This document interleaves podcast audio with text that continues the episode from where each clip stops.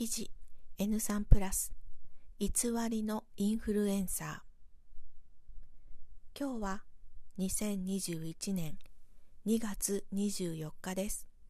この記事は2021年2月21日の記事です。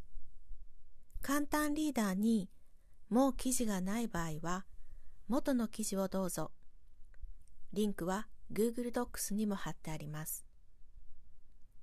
記事のタイトル。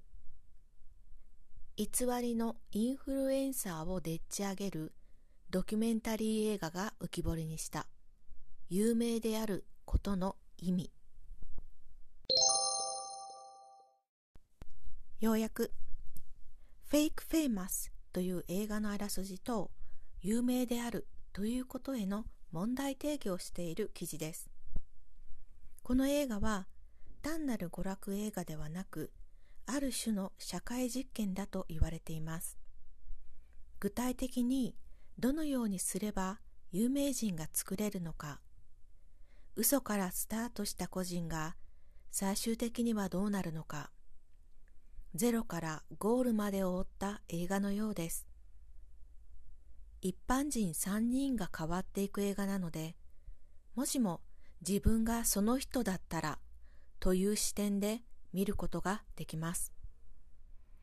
この映画を視聴者がどう捉えて、そのことがどう社会を変えていくのか、そこもこの検証に含まれていると考えられます。注目ワード、ポット。私はインスタグラムをしていますが、ポットの意味がわかりませんでした。インターネットでインスタグラムポットと検索したんですが、出てきたのはお湯を沸かすやつです。たくさんのポットの写真を見てちょっとブルーになりました。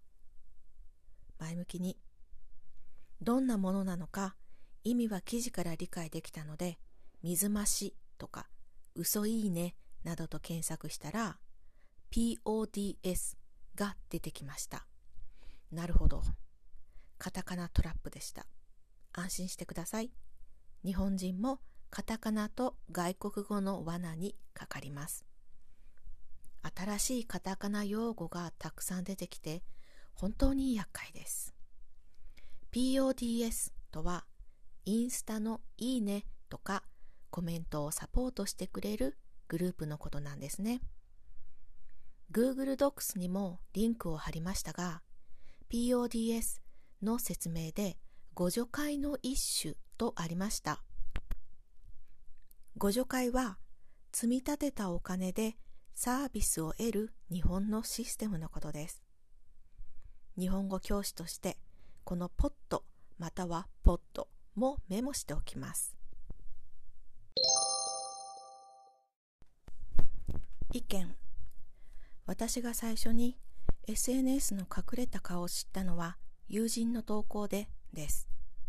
私はそんなに SNS をする人ではなかったのですが、流行りもありアカウントを作っていました。どこかへ行った時などは月に1、2回くらい投稿していました。ある友人はいつも素敵な食事や旅の写真を投稿していたので、話す機会があった時に、あのレストランの景色すごく素敵だったよ、と言ったら友人は、本当はね、サービスも料理も雰囲気も良くなかったけど、みんなによく見せたいから投稿してるだけ、と話し始めました。そして友人から、SNS の投稿は20%が真実という気持ちで見て、忠告されました。実際、この映画のようなよく見せる細工はみんなが自然にやっていることで、誰もがインフルエンサーになれる可能性があるような気がします。ちょっとだけなら楽しくできるかもですが。数年前、YouTuber を副業でしていた生徒さんがいました。その人の情報によると、YouTuber や有名なインフルエンサーたちはカウンセラーに通っている人が多いそうです。本当に眠れない人が多いと言っていました。強靭な精神力の持ち主だけが有名人としてやっていけてるんじゃないでしょうか。この映画の結末もそんな感じかなと思っています。心の病は体の病に必ずつながるので、皆さん自分の体を一番大切にしてください。